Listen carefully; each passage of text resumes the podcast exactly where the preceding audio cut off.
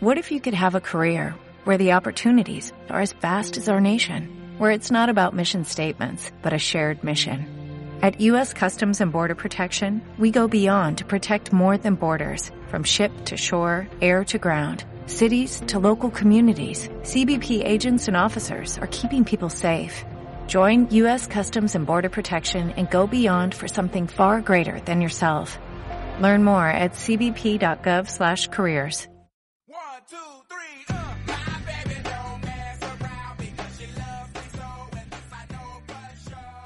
Bienvenidos y bienvenidas a Paraninfo, un programa de radios hecho por y para estudiantes universitarios. Yo soy Marta Lara y me acompaña Rosario Ocho. ¿Qué tal? Pues muy contenta de estar aquí y más por todo lo que nos espera en el programa de hoy. Se lo vamos a dedicar por completo a la música, que aunque suene cliché, es algo que nos acompaña en muchos momentos, por no decirte siempre, vaya.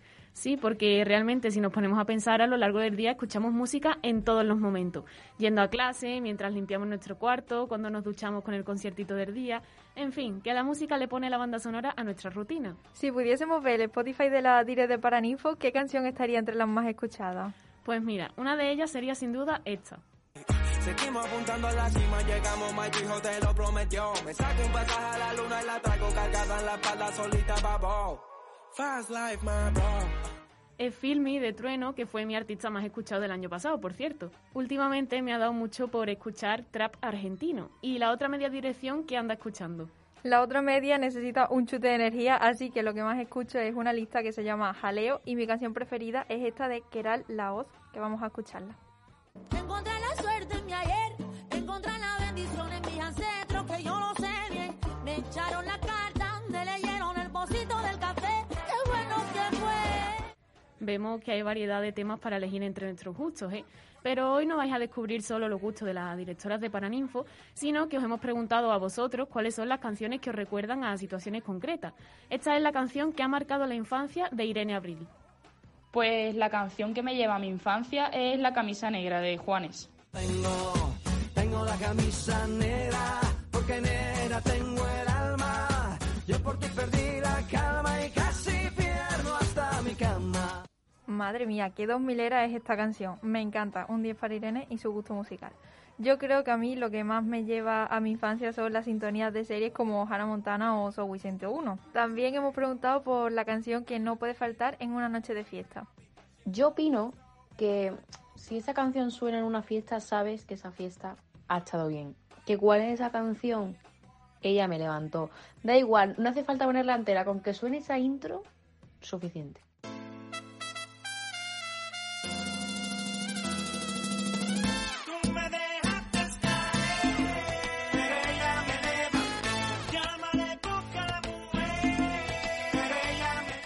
Vaya temazo, la verdad. Coincido con Lucía Llanos porque esas trompetas iniciales son capaces de resucitar a un muerto, vamos. Para mí en una buena fiesta no puede faltar mi adorado Bad Bunny, que solo saca temones como Yonaguni o Volando Remy. Por último, también os hemos preguntado cuál es la canción que quieres que suene en tu funeral. La canción que a mí me encantaría que pusieran en mi funeral sería la de Hairbreaker de Pat Benatar, que está muy chula, la verdad. A mí me gusta mucho.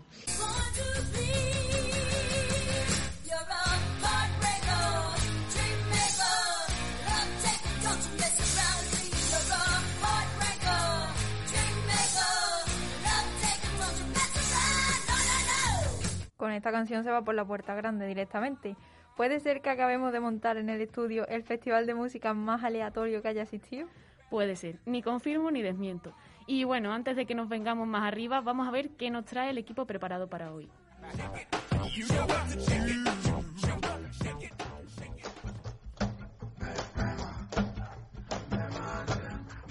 En cuarta pared, Irene Millán y Rafa F. Velázquez nos acercarán a los musicales y a dos figuras esenciales dentro de este género. Alba Soldado y Ale Vieira nos traen un reportaje sobre la organización de los festivales musicales para el Quórum. En cual Estudón, María Sáez y Pablo Moreno hablarán con la artista malagueña María Peláez y su último disco. En consultorio, Ross, Iván Solano y Juan Olmedo comentarán algunas anécdotas que le han pasado a nuestros oyentes en festivales. Y como todas las semanas, la redacción de informativos está preparada para ofrecernos la actualidad de las universidades andaluzas. Que no me subían a internet vacilando de amigos.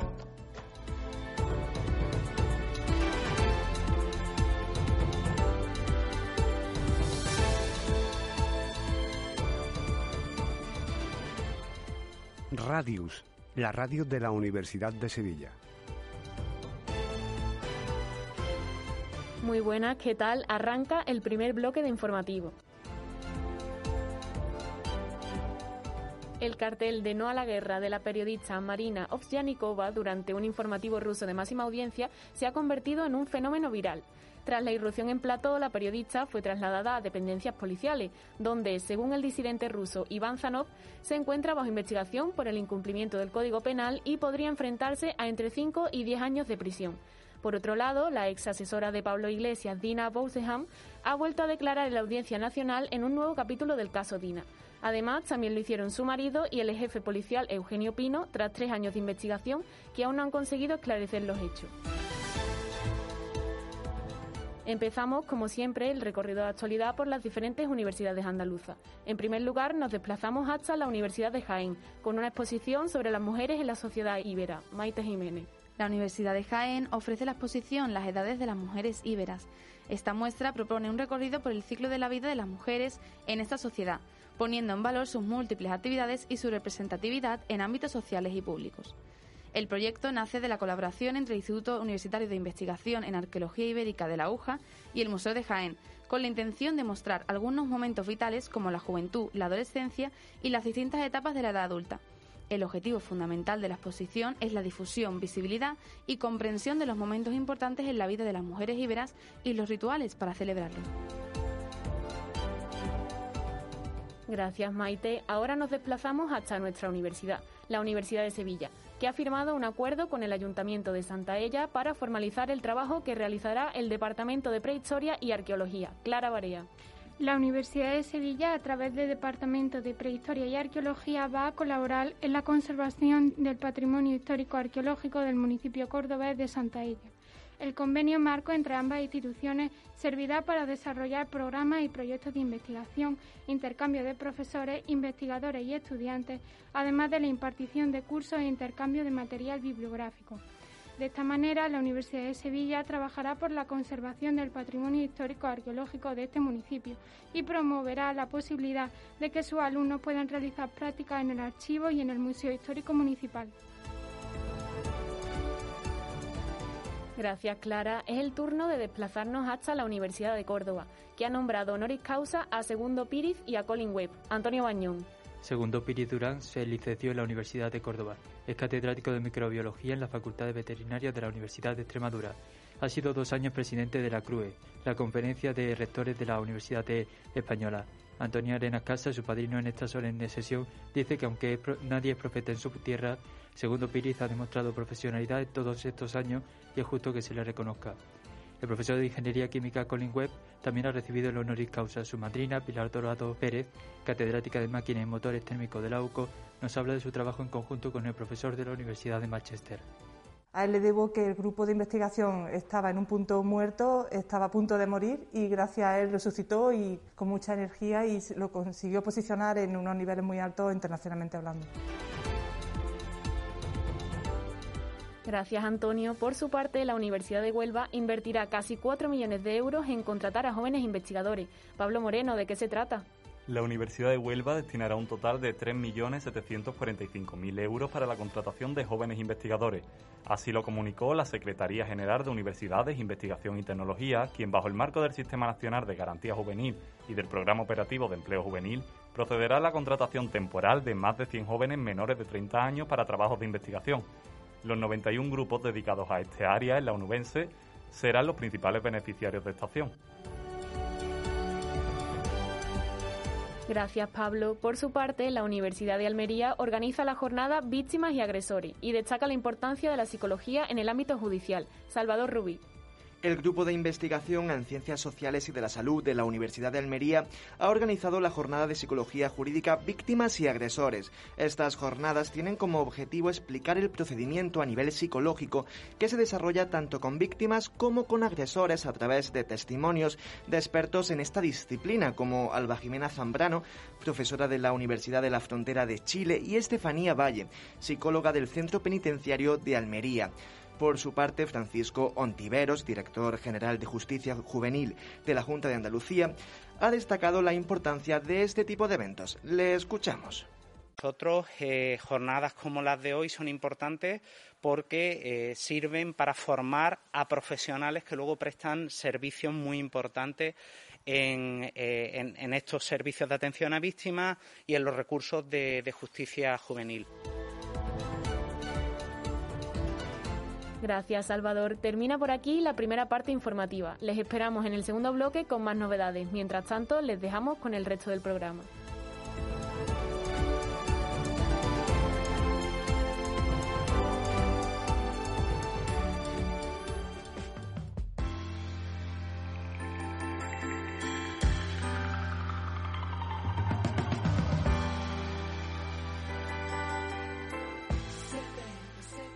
Y ahora en el quórum nuestros compañeros Alba Soldado y Ale Vieira nos cuentan un poco sobre la organización de los festivales musicales. ¿Qué tal, chicos? Hola, encantada de estar otra vez aquí contigo. Muy buenas, Marta, muy buenas a todos. Bienvenidos al Quórum una semana más. Y nada, que llega el buen tiempo y la época de los festivales. Así es, Ale. Además, Andalucía es una comunidad que siempre ha acogido todo tipo de géneros musicales en estos festivales. Y aunque con el COVID desaparecieron, esta temporada los festivales de música vuelven más fuerte que nunca. Pero ¿cómo habrán cambiado esto? Para conocer la situación más detalladamente, hemos contado con la experiencia de Francis Cubero, promotor y director del Espárrago Rock Festival. Asimismo, también ha trabajado en festivales como Territorio Sevilla, Senderos de Música y Folkivir. Y además también hemos hablado con Tali Carreto, director y motor creativo del Monkey Week, otro festival de música sevillano. Ambos profesionales han vivido en primera persona lo que es volver a organizar y dirigir un festival tras la pandemia. Vamos a escuchar cuál ha sido para Tali el mayor reto a la hora de organizar el festival en esta vuelta a la normalidad. Bueno, el mayor reto sobre todo es, por un lado, el ofrecer al público un entorno tan cómodo como responsable y por otro lado también siempre tienes el temor a que pueda ocurrir un brote o, a que pueda ocurrir eh, de repente un aumento de contagios y que te estigmaticen, ¿no? Como se estigmatizó en cierta manera durante un periodo al mundo de la cultura y al mundo de la música en directo. Eh, ese quizás es el mayor miedo y el mayor reto. Son estas algunas de las preocupaciones que afectan a la hora de tomar decisiones en estos eventos. Algo más que entendible, claro que sí.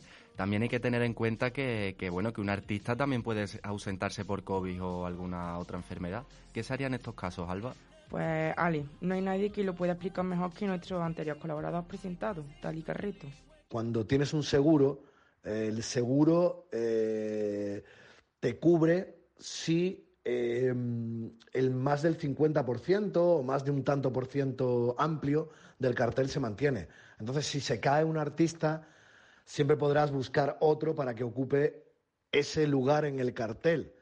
Pero es complicado, por ejemplo, el, el tema de devolución de entradas porque haya sido un solo artista el que se haya caído de ese cartel. Esperemos que todo les salga bien y no tengan que llegar a estos límites. De todos modos, yo creo que los artistas tienen ganas de, de, retomar su trabajo y supongo que el miedo al contagio no les frena a acudir a, a, estos festivales. Hombre, sí, claro, pero tampoco sería la primera vez que durante estos dos años en los que algún artista ha preferido no subir al escenario por miedo al contagio. Francis Cubero nos cuenta cómo han reaccionado los artistas cuando se les ha invitado para actuar este año. Los artistas están totalmente entregados y deseando subirse a los escenarios, al igual que los promotores, los managers y todo el sector técnico, etcétera, implicado en, la música y la cultura en general, porque hemos pasado dos años de hambruna absoluta y, en realidad, como utilizando un término popular, estamos tiesos como la mojama, ¿no? Así que todos tenemos muchísimas ganas de trabajar y olvidarnos ya de este tema. Es cierto que esta actitud por parte de los artistas ha animado al público a la compra de entradas. Es más, durante el confinamiento en casa ya veíamos como muchos artistas de todo el mundo se movían por redes sociales para mantener contacto con sus seguidores. La verdad es que sí, la música en nuestras casas no ha parado en este tiempo y la gente tiene ganas de volver a vivirla en directo. Yo creo que este año los festivales de música van a tener mucho público, ¿no crees, Alba? Hombre, y tanto que sí. Así nos lo cuenta Tali Carreto de nuevo, que sigue confiando en que la gente se entrega al 100%. El público empieza a sacudirse también un poco el miedo y empieza a tener menos temor y menos prudencia incluso a mezclarse eh, como público, como tal, como antes, ¿no? El público de pie, sudando, frente a un escenario y bailando y, y incluso abrazándose y demás. Yo creo que eso ya es una visión bastante normal a día de hoy, con lo cual es de agradecer. Sin embargo, Francisco Veros no opina lo mismo, ya que ha notado una pérdida de fiabilidad del público hacia ellos. Lo escuchamos. La gente, eh, por un lado, tiene eh, miedo a, a que el COVID haya terminado, ¿no? Y por otro, eh, está cansada de tanto aplazamiento y suspensión, o si han tenido dificultades para el reembolso de las entradas. Entonces se ha generado un poco de no fiabilidad. Poco a poco seguro que se vuelva a recuperar la confianza en el público y atraerlos para que disfruten de los festivales, eso está claro.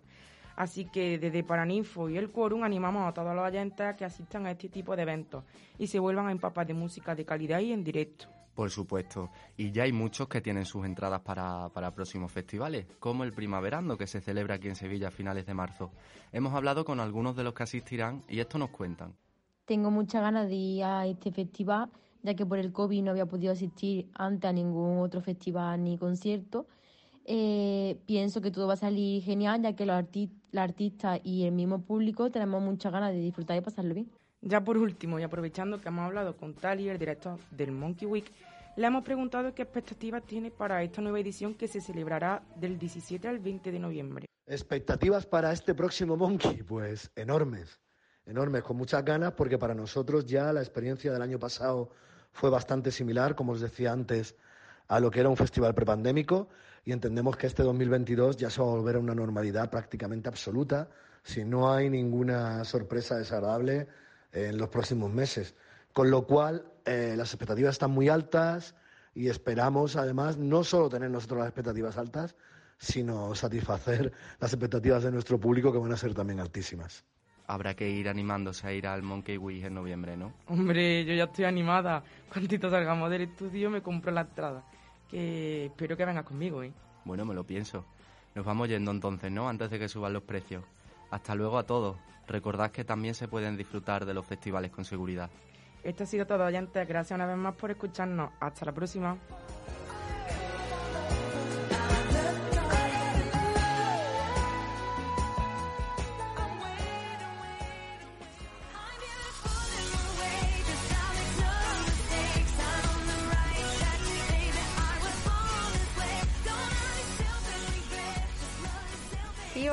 Ahora con un consultorio, los expertos en festivales, en ir, no en organizarlo, desde luego. Hombre, es que si nos piden ya Bueno. organizar algo, yo creo que eso no va a salir bien. No ¿Tú te imaginas un festival organizado por nosotras? Yo creo que no saldría bien. Mi vida, no organizamos ni la sección, vamos a organizar un festival.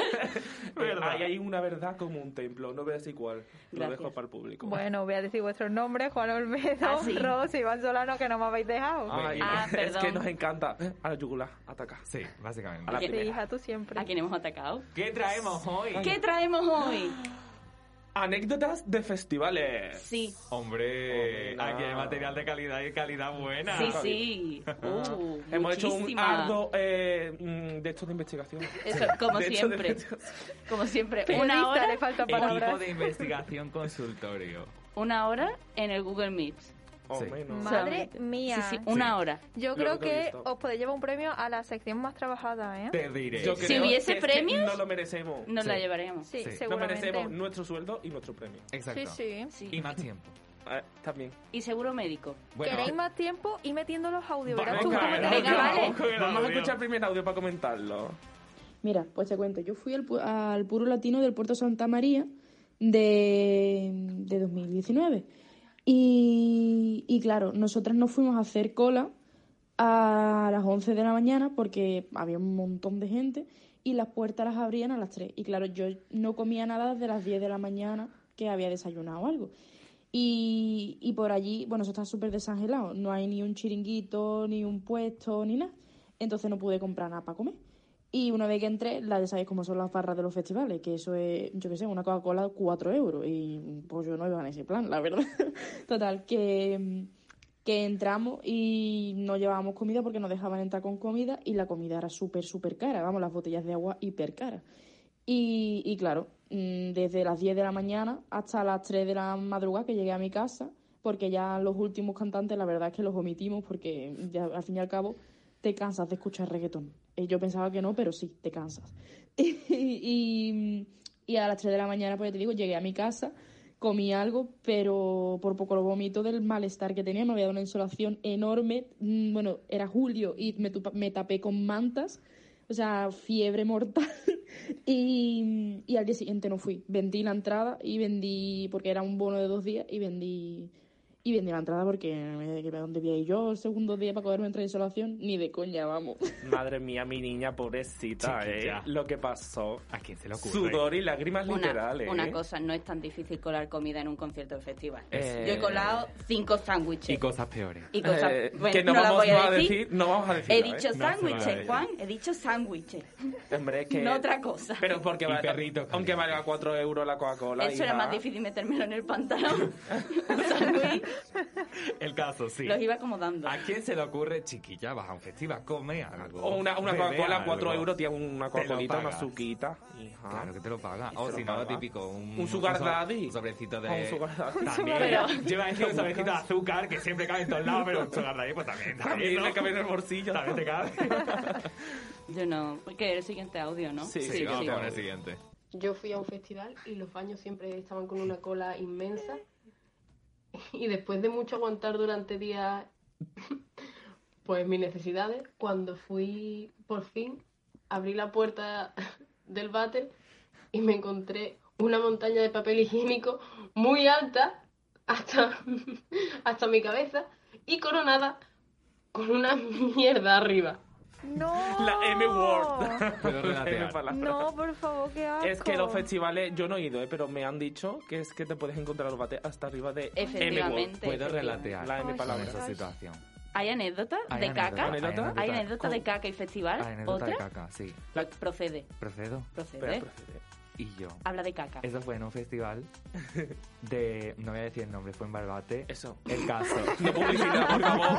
Aquí nadie nos está pagando, ¿eh? La situación. Un festival en Barbate, La venga. situación, ¿Cuál será? evidentemente los baños estaban como la como el baño que describía la chiquilla esta. Entonces pues tenías que ir a un baño exterior, evidentemente, pues Mercadona, mm, donde fuera. Situación, todos los baños estaban evidentemente colapsados por la gente que quería cagar. ¿Sabes? Entonces, situación. Yo, yo fui al recinto y dije yo, yo aquí, en una situación humana y precaria, no puedo más. Es decir, Es tercermundista, ¿no? Hombre, Es hombre, tercermundista. o es o es a a cagar o... o deposiciono o exploto. A lo que básicamente pues fui detrás de un matorral y justamente había un neumático que utilicé de baño. Al lado de un Hombre, tampón con moscas. inteligente, ¿eh? Porque podías estar haciendo caca a gusto en el neumático.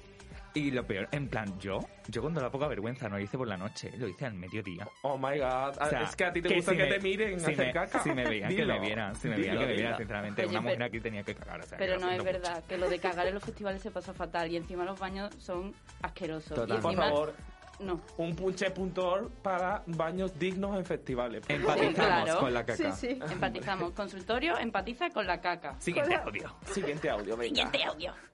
Bueno, a ver, pues yo estaba en un festival, ¿vale? De aquí de Sevilla, que no voy a decir el nombre, y estaba en el concierto de Rosalén. Y bueno, pues nada, yo estaba bailando felizmente porque yo a Rosalén la bailo porque me gusta mucho y yo estaba dando mi vuelta número 14 a lo mejor, eh, sin piruetas ni nada. ¿eh? Pero, pero ¿qué pasa? Que me pasó una señora por detrás y esa señora pues eh, se quedó sin copa. Una copa que posiblemente eh, era la copa más cara de su vida. Pero yo no tenía dinero, así que me fui. Hay que decir una cosa que no sé qué festival será. Sí. Aquí en Aquí Sevilla. en Sevilla yo no tampoco. sabemos. Nadie sabe.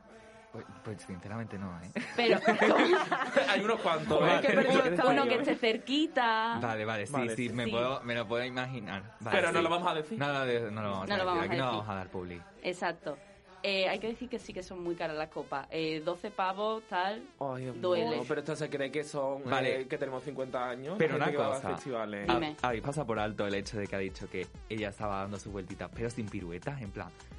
Yo ya me imaginaba que iban a ser sin pirueta, pero ella, ella ha hecho el dato, ¿sabes? En plan, Ella tenía que enfatizar en el dato. lo mismo, ella hacía piruetas, pero en ese momento no las estaba haciendo. Lo mismo es gimnasta olímpica. Lo mismo ¿no? es que...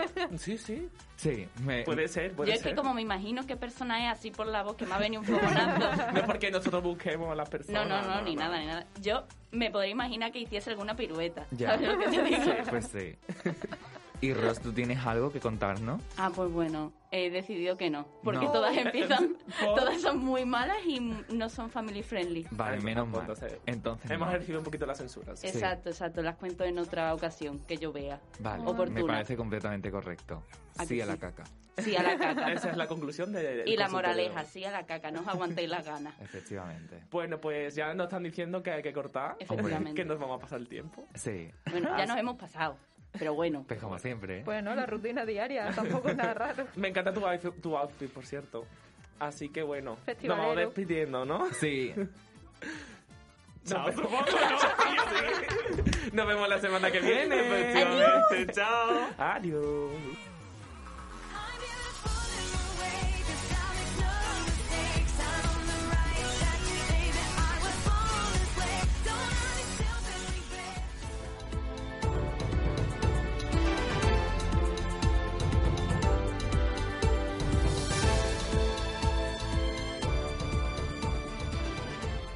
Radius, la radio de la Universidad de Sevilla. Muy buenas de nuevo. Estamos de vuelta con el segundo bloque de informativos, que da inicio con la Universidad de Cádiz, que ha investido como doctora honoris causa a Laura María Lechuga Gómez. Nos lo cuenta Zoraida Caballero.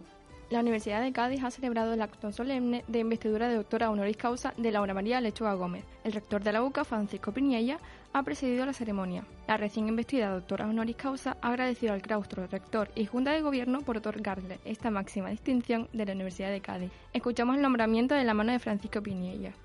a una mujer combativa, decidida y resuelta, a una egresada de la Universidad de Cádiz que ha alcanzado el éxito y que hoy es una de las investigadoras más prestigiosas Gracias, Zoraida. Pasamos ahora a la Universidad de Granada, que celebra el cuarto Congreso Internacional Género y Derecho sobre Violencia Institucional. Nos lo cuenta Clara Barea. A través de este Congreso se pone en tela de juicio, entre otras cosas, la efectividad de los compromisos adoptados frente a las violencias de género por las diferentes instituciones del Estado. Algunas célebres teóricas del feminismo académico, como la catedrática de Filosofía Moral de la UNED, Amelia Valcárcel, o la jurista Al- Alda Facio, compartirán espacio en la Junta de la UGR. El Congreso parte del pseudosíndrome de alineación parental para transcurrir por la metodología de género y cambio sociojurídico y terminar con un bloque sobre una praxis jurídica comprometida hacia la transformación social. Todas las mesas estarán abiertas al público de manera presencial y online. Ya se han inscrito más de 500 personas para el evento. Gracias, Clara. Nos desplazamos hasta la Universidad de Málaga, que conmemora el Día Internacional de la Mujer en el contenedor cultural del campus de Teatino. María Sáez, cuéntanos. Bajo el lema Cada día más feministas, la UMA elabora un completo programa de actividades. En el acto central se han entregado los premios Victoria Kent y Carmen de Burgos a los mejores TFG y TFM con perspectiva de género. La inauguración ha contado con la intervención de la vicerrectora de Igualdad, Isabel Jiménez. como somos uno de los grupos que sufren más las pandemias, las consecuencias de las pandemias y las consecuencias de la guerra. Seguimos teniendo datos negativos también, incluso rector, en grupos privilegiados como podemos considerarnos las mujeres universitarias.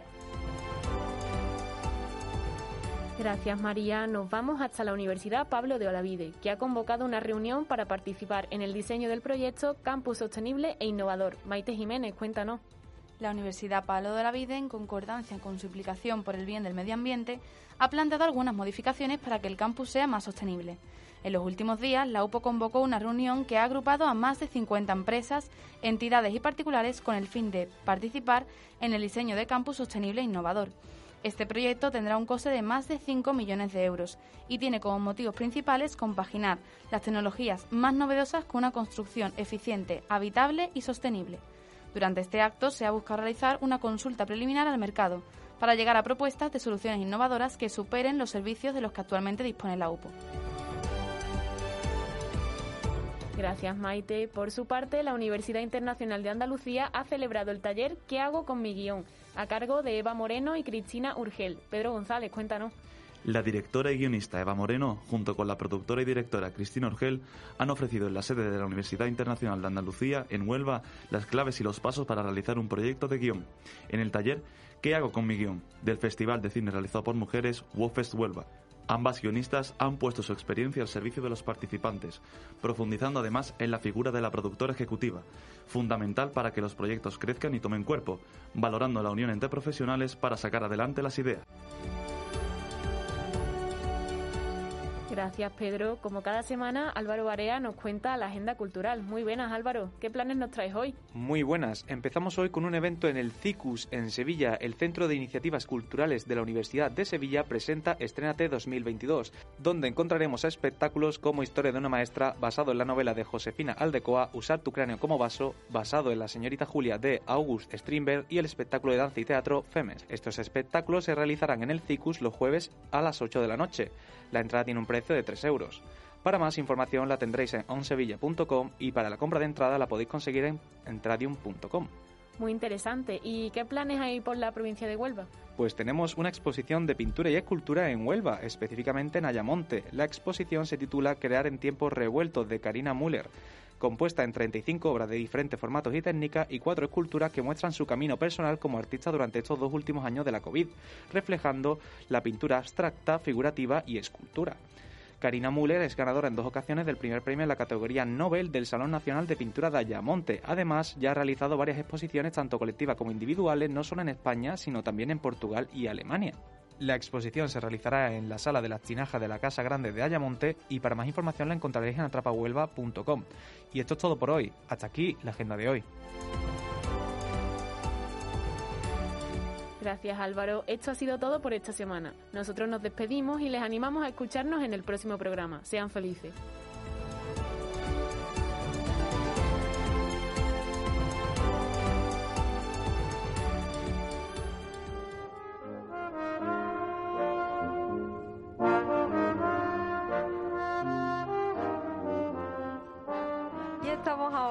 Cuarta Pared con Rafa F. Velázquez e Irene Millán. ¿Qué tal estáis, chicos? Hola. Hola, ¿qué tal? Muy buenas. Yo bien. Yo bueno, tiro. Eh, a ver, esta semana vamos a hablar de festivales de música, ¿vale? Y en nuestra sección, en concreto, cine y tal, pues musicales. Vamos a hablar de musicales, ¿vale? En, en esta ocasión yo me he preparado a Lin Manuel Miranda y Sí. Rafa... Un susodicho que Sí. conoceréis más tarde. Uh, vale. Pues mi- muy bien. Bueno, pues este señor, ¿vale? Lin Manuel Miranda eh, es, el, es actor, es productor, eh, lo tiene todo, compositor, es un eh, es Es un maravilloso. crack, la verdad. Es el creador de Hamilton, ¿vale? El musical, que lo podéis ver en Disney Plus, eh, Encanto y Tic Tic Boom, ¿vale? In the Hates también está por ahí. También está por ahí, sí, pero hoy no vamos a hablar de, de hits porque ya no me da tiempo y soy muy fan de Encanto, prioridades. Hablo de Tic Tic Boom porque a ti te gusta, ¿eh? Que conste. Entiendo. Gracias, Irene. De se nada. valora, O sea, porque vamos, me llevaría media hora hablando se de valora Encanto. desde el 60% de cuarta pared. Sigue con tu 40. Vale, en fin. Eh, este señor, ¿vale? Escribió Hamilton a partir de la biografía de, de Ron Chernow, ¿vale? Que lo digo porque hubo drama con las licencias. O sea, sí, sí, por eso lo menciono, digo, me, me, me denuncian. ¿sabes? Apasionante el mundo de la licencia. Una cosa. Y, y bueno, pues nada, además es que me llama muchísimo la atención porque también es actor. Entonces, en, el Claro, In the Hates sale, ¿no? Creo que, creo que actúa. Creo que hace uno de los papeles protagonistas. en Mary Poppins también hace de Ben. Y la verdad es que no me lo esperaba. Es un crack. Es que hace de todo. Es que, es que no, no vale, la gente no vale. Sí, sí. Y bueno, pues para hablar un poquito más de Hamilton, ¿vale? Tenemos la voz de la experiencia, que es Virginia Carmona.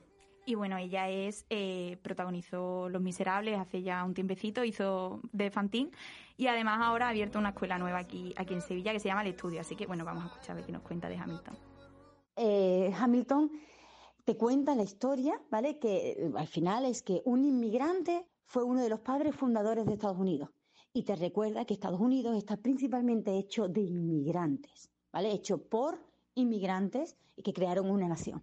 ¿Qué ocurre? Que esto fue la bandera un poco, eh, Obama fue un poco abanderado de Hamilton. Él eh, se presentó el musical en la noche de la poesía y él quedó enamorado y Obama ha ido muchas veces y se ha posicionado claramente a favor de Hamilton, de la historia, del musical. ¿Qué ocurre? Que cuando viene todo este proceso político en el que sale Trump y empiezan todos los populismos, Hamilton se convierte en una bandera. Es más, cuando el secretario de estados, de, estados, de, de estado de Trump, fue a ver eh, Hamilton, leyeron un escrito acerca de, de, lo que trataba Hamilton, que era precisamente de eso, ¿no? De que gracias a la inmigración Estados Unidos se levantó como país. Y, y fue, fue bastante impactante. Yo os animo a que lo miréis porque está en internet ese vídeo. Y, y entonces eso, pues Hamilton se ha convertido en un movimiento político, en un cambio dentro de la, del concepto de lo que es el teatro musical y de toda la información que se puede hacer. Vale, y ahora me voy a ir por fin, por fin, por fin a mi encanto, que me muero. Eh, es maravillosa, ¿vale? Pero es maravillosa musicalmente hablando. No me voy a meter en dramas de, de, trama, para arriba y para abajo, porque es verdad que deja mucho que desear. Pero las canciones son muy bueno, buenas. Esa será tu opinión. Bueno, vale, sí, es mi opinión, es mi sección. tu 40% de sección. bueno, ¿qué opinas? ¿Qué opinas de la En música? fin. Pues mira, una cosa muy curiosa es que eh, la canción No se habla de Bruno, ¿vale? Es una de las más escuchadas de, de Disney. Eh, bueno, ha, ha pegado un, el boom, ¿vale? Eh, pero no la han presentado a los Oscars. Han presentado dos oruguitas, que es la que estamos escuchando ahora, de Sebastián Yatra. Más hay que crecer, aparte y volver. Hacia adelante seguirás, viene milagros. Tiene más tirón. ¿Tú Tiene crees? más tirón Sebastián Yatra que... Sinceramente, no, sí, sí, es una de las canciones más escuchadas. Ya, pero... Pero como- te voy a- como ¿y esto a qué- persona- y esto a qué se debe? ¿no? Pero bueno, ¿y esto a qué se debe? A que Encanto se, se estrenó más tarde de, de la vez que había que presentar Ah. los proyectos y tal, y se quedó un poquito fuera. Me dio mucha pena. Y bueno, ya así para terminar, eh, Tic Tic Boom. ¿Vale? Que es la que protagoniza Andrew Garfield. Está Guapísimo, en Netflix. guapísimo. Sí, sale guapísimo. No, es guapísimo. Pero también sale Vanessa. Bueno. Vanessa Huggins, que es nuestra Gabriela en High School y se merece pero- todo el cariño y el respeto que se le pueda dar. pero Andrew Garfield es Andrew Garfield. I mean, Es un falso Spiderman, pero vale. vale, lo que tú quieras. Bueno, cada uno tiene su referente, por favor. y bueno, y mm, la trama de esta película, aparte de que las canciones son bastante buenas, ¿vale? Eh, es como eh, John es un compositor eh, de obras teatrales, ¿vale? De musicales, además, que va a cumplir 30 años y está pasando por una mm, maravillosa crisis porque no le sale nada bien. Él se- sabe que se quiere dedicar a eso, pero ni tiene sustento económico, ni, ni tiene apoyo en su familia, ni, ni nada, pero porque se, porque se está quedando sin dinero. O sea, se- tal y como lo definían en la película, estaba fatal, eh, viviendo muy mal, casi enfermo, porque no poco- comía. en La- fin. la- las películas con esta trama son un poco sentimiento de una época, porque hay un montón de películas que están lanzando al mercado con este mensaje y que están teniendo mucho éxito. O sea, que algo hay. Y yo creo que igual, a lo mejor, no lo sé, esto ya es suposiciones mías. Igual a Miranda le pasó algo, Claro. algo parecido, porque Esto que decíamos la semana pasada, hace un par de semanas, de no, que se supone que los cineastas no tienen que hablar de ellos mismos. Una mierda, todos hablan de ellos mismos. no son originales. Claro, y eso pasa. Son unos esposeadores. Yo, por desgracia, os voy a hablar de un francés. Por Bueno, no es francés, pero tiene ascendencia francesa. Y antes de entrar en franceses. Hollywood, nos caen mal a todos los franceses. Eh, hizo un par de películas en idioma francés, como no podía ser de otra forma. Él eh, nació en 1985, tiene solo 37 años, pero es un crack. Y a lo mejor lo que estamos escuchando de fondo os da una pizza.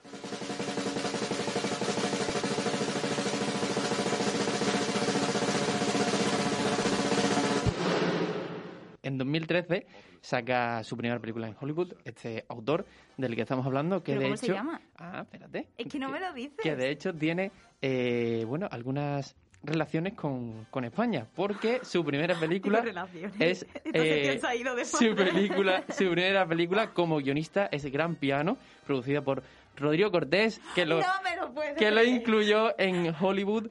Eh, vale, una película dirigida por Eugenio Mira, con Elijah Wood, Dee Wallace, John Cusack y de la persona que estamos hablando es No pretenderás que lo diga yo.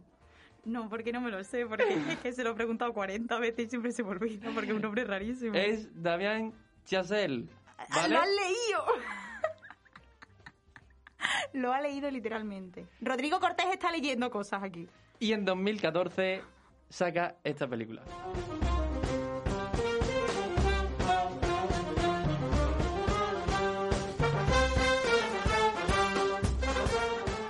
Esta película, de la que hemos escuchado una pieza eh, cortita y que de hecho se mantiene ahora en el fondo, es Whiplash, cama homónima, que es la que estamos escuchando, que está escrita y, y dirigida por el mismo, ¿vale? Y la banda sonora de Justin Harwitz. Eh, una peli con Miles Teller, J.K. Simmons, que se llevó el Oscar por esta película y que se llevó hasta tres Oscars más en montaje y estuvo nominado él como director. Pero no sería hasta 2016 con La La Land, película Vaya. que todo el mundo conoce, cuando arrasaría y que empieza también con esta canción.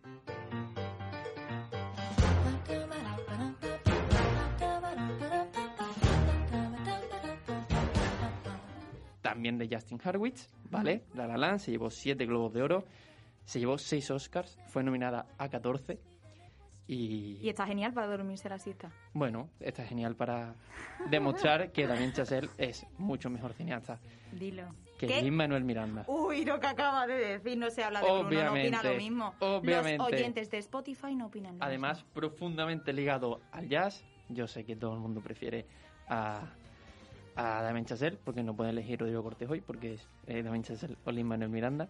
Y nada, y en 2022 pues entrará eh, Babylon. Y no sé, ¿qué, ¿qué os ha parecido Damien Chazelle? Pues muy interesante, por aquí hay manos que quieren apuntar algo. Estaban ellos opinando. ¿Cuál os gusta más? ¿Lin Manuel Miranda o David Chazelle? Uy, me están Lin Manuel señalando todos, todos los que están en la pecera me están señalando, ¿es posible? Sí. Pero porque yo soy más independiente. Yo creo que hoy el equipo tiene Rodrigo, un claro ganador. Rodrigo Cortés catalán. No, hostia. Hostia, Irene. Lo siento, me lo has puesto fácil. Y con este claro ganador, Lin Manuel Miranda, nos vamos. Dejamos aquí cuarta pared. Muchas gracias, chicos. y Muchas hasta la gracias. semana que viene. Hasta luego. Adiós.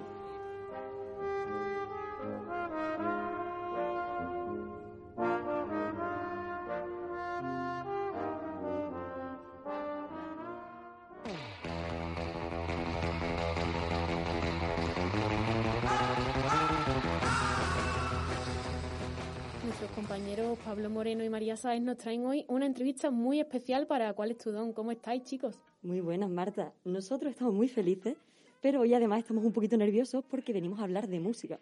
Y la música, pues, le gusta a casi todo el mundo. Por ello, queríamos traer una sección que no deja indiferente a nadie, ¿verdad que sí, Pablo?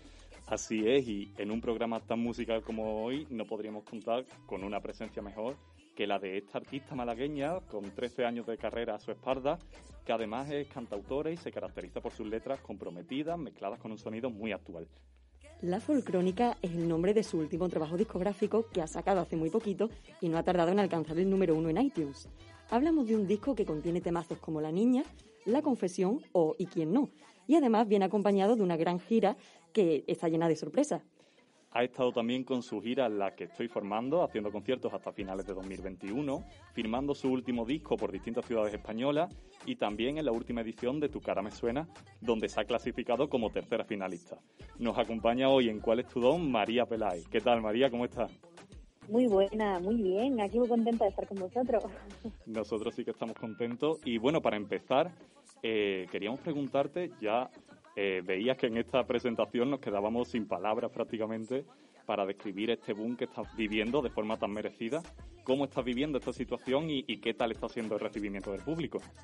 Pues la verdad que muy contenta. Eh, eh, siempre digo que como estoy dentro de- del fregado y de la vorágine, no, no me doy como mucha cuenta, ¿no? Es como trabajar, trabajar, trabajar y de repente te vas dando cuenta que, que los conciertos cada vez viene más gente o que de repente cada vez te escuchan más personas, pues claro, ¿cómo me lo?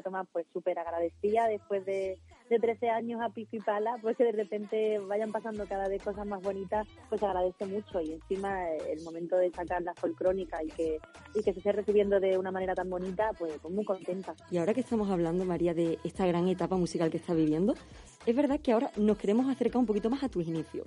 Y mi pregunta es, ¿siempre tuviste tan claro que querías dedicarte a la música? ¿O es verdad que en el momento de salir del nido te decían lo típico de primero estudiar una carrera y ya luego pues verás la música? Bueno, yo verdad con mi familia nunca tuve ese, ese dilema ni ese problema, porque siempre he sido muy, muy cuadricular, por decirlo de alguna manera, y sabían que lo que yo decidiera o hiciera era muy, muy, muy, muy meditado, y de hecho durante bastante tiempo he estado eh, haciendo conciertos, trabajando y estudiando, todo lo que acabe dando a la vez. Así que eh, en ese sentido no he tenido ningún tipo de problema. Y es cierto que al principio ni me planteabas eh, hacer conciertos. Eh, mi, mi primer, bueno, casi mi objetivo era componer. Eh, lo que más me movía era componer, hacer canciones pero hice mi primer concierto y algo pasó por ahí por el estómago que dije, pues mira, yo de aquí no me bajo. Eh, como bien dices, has compuesto mucho, has ido sacando eh, single continuamente y eh, también discos, pero no podemos escuchar uno tuyo eh, efectuando este último desde 2017. ¿Crees que ha habido una evolución notable en la música desde, desde ese último disco? ¿Qué puede ofrecernos la folcrónica eh, diferente a Hipocondría? Pues son etapas diferentes. Es cierto que, que el trasfondo y el sentido de las letras y el porqué es el mismo. Eh, mucha gente cuando venía a verme cuando iba sola a guitarra y voz, eh, aquí por ejemplo en Sevilla, que estuve viviendo un año, eh, iba a un sitio de canción de autor que se llama, se llama La Estación y, y claro, algunas de las cosas que yo ya hacía ahí podrían asemejarse a, la niña o al Chucha. De hecho, el Chucha llevo bastante tiempo cantándolo. Eh, pero sí que fueron etapas diferentes. La hipocondría eh, tenía un tipo de producción y, y después cuando empezamos este nuevo sí, este nuevo, esta nueva forma ¿no? de producir los temas desde que sacamos en casa de Herrero, pues, pues el lazo y el vestido fue diferente, pero, pero el trasfondo era el mismo. Pues si te parece, María, vamos a dejar que el disco hable por sí solo y vamos a escuchar un trocito de uno de sus singles, Mi tío Juan.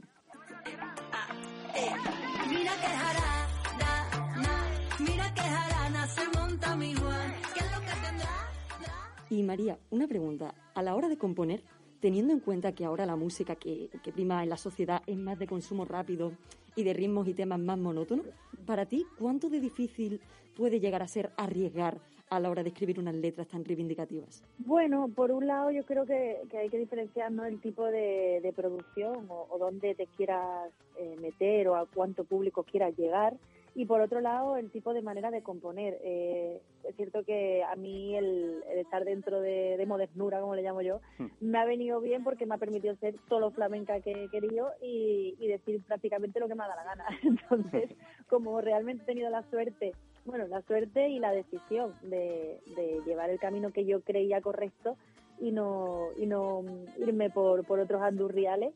Eh, he tenido la suerte de poder decir lo que lo que quiera y es cierto que yo tengo canciones que son reggaetones, evidentemente, pero es que eh, yo escucho un poco de todo y a, al mismo tiempo ciertos ritmos y ciertas producciones más modernas han hecho que personas más jóvenes, cuando antes no me escuchaban, ahora sí me escuchen y que dentro de que me escuchen, encima si se llevan un mensaje o algo que ellos quieran decirle, pues mira, es como cuando te cuentan un chiste, ¿no? Con moraleja, que, al principio te ríe, pero te va a tu casa dándole vueltas.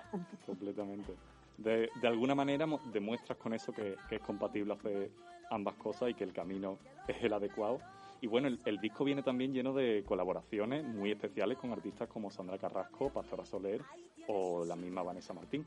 Que hablando de, de esta última, eh, queríamos preguntarte, ¿cómo es el cambio de, de haber sido telonera hace seis años de una artista como Vanessa y estar ahora colaborando con ella en tu propio disco? Pues realmente más que cambio es que entre nosotras eh, hemos tenido siempre una amistad y ella siempre ha sido muy eh, muy bondadosa conmigo, bien sea en su momento dejándome, eh, permitiéndome estar delante de su público que tanto trabajo también le ha costado mm. y en este caso cediéndome parte de su arte para, para, esa, para ese tema.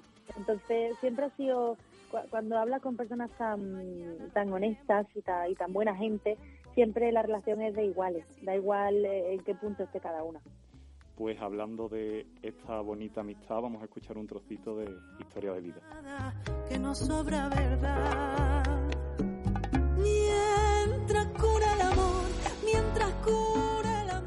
De igual manera, María, en Tu cara me suena has estado imitando a Vanessa Martín en este caso, pero también a Pastora Soler y otros artistas como Camilo, Rocío Jurado y la mismísima Lola Flores.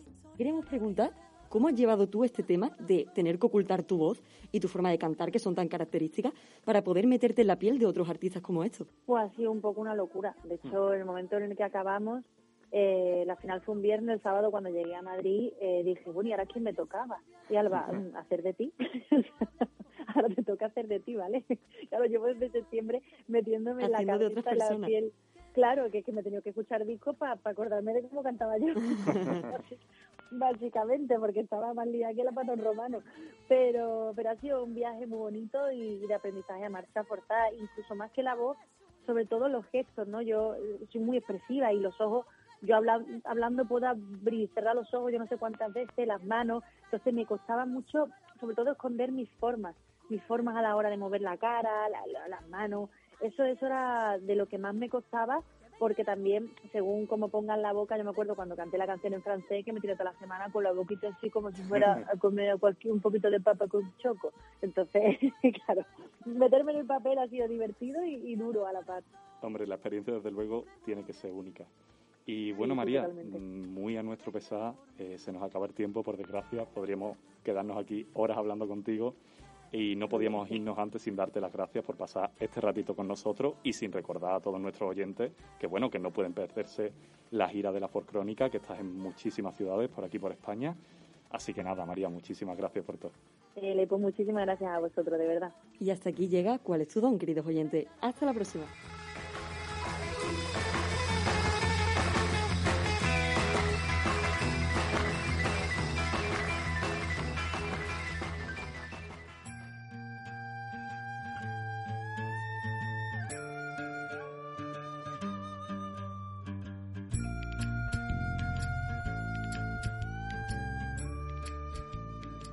Muchas gracias a María Pelae por dedicarnos un ratito de su tiempo y contarnos un poco más sobre su música y los últimos pasos de su carrera musical en Cuál es tu don con María Sáez y Pablo Moreno. En el Quórum hemos aprendido un poco más sobre el proceso organizativo de algunos festivales andaluces de la mano de Ale Vieira y Alba Soldado. Y hablando de festivales, en consultorio, nuestros compañeros Rosa, Iván Solano y Juan Olmedo nos han contado algunas anécdotas de festivales un poco peculiares. Irene Millán y Rafa F. Velázquez han hablado en cuarta pared de Lin Manuel Miranda y Damián Chasel y su amplia filmografía. Y con todo esto dicho, nos despedimos ya, no sin antes darle las gracias a Manuel Pedraz, nuestro profesor docente, que siempre nos ayuda a seguir mejorando. También a nuestros técnicos de sonido que han estado aquí al pie del cañón, Luti y Mariano, y gracias a nuestros oyentes por estar aquí una temporada más. Os recordamos que podéis estar al tanto de las novedades en nuestras redes sociales, arroba somos paraninfo en Twitter e Instagram. Y lo más importante, nos podéis escuchar todas las semanas en la web de Radius e incluso escuchar las temporadas anteriores. También estamos en Spotify e iVoox, así que no tenéis excusa. Se despiden por hoy vuestras directoras favoritas, Marta Lara y Rosario Ocho, y os dejamos con las voces flamencas de María Peláez y Sandra Carrasco en Te espero en jarra.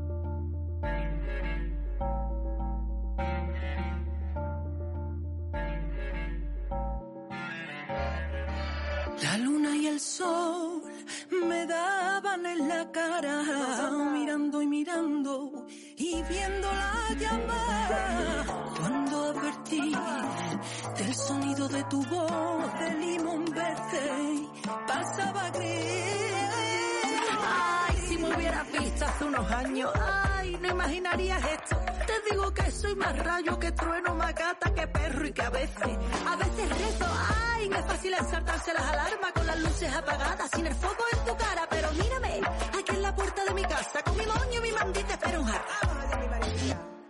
que mata, fácil labia, póngamelo para llevar. Viene que viene bien descarado, viene bien suave, viene de lado, me viene bien y no se ha enterado, si del jugo la pulpa. Viene que viene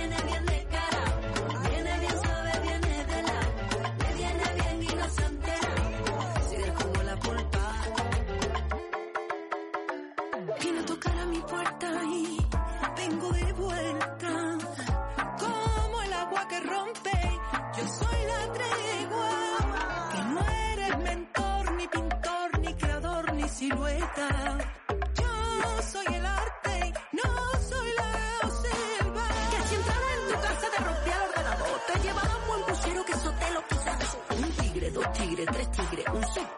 Y mucho rugir pero devora. Que vengo del invito y a cantar. No creas que por otra piedra ahora me vaya a sentar. Un clavo, dos clavos, tres clavos el señor. Ay, amiga, lo que hay que aguantar. Hater que mata, fácil de labia, póngamelo para llevar. Viene que viene bien descarado, viene bien suave, viene de lado. Me viene bien y no se ha enterado, soy del jugo la pulpa. Viene que viene bien descarado, viene bien suave, viene de lado. Me viene bien y no se ha enterado,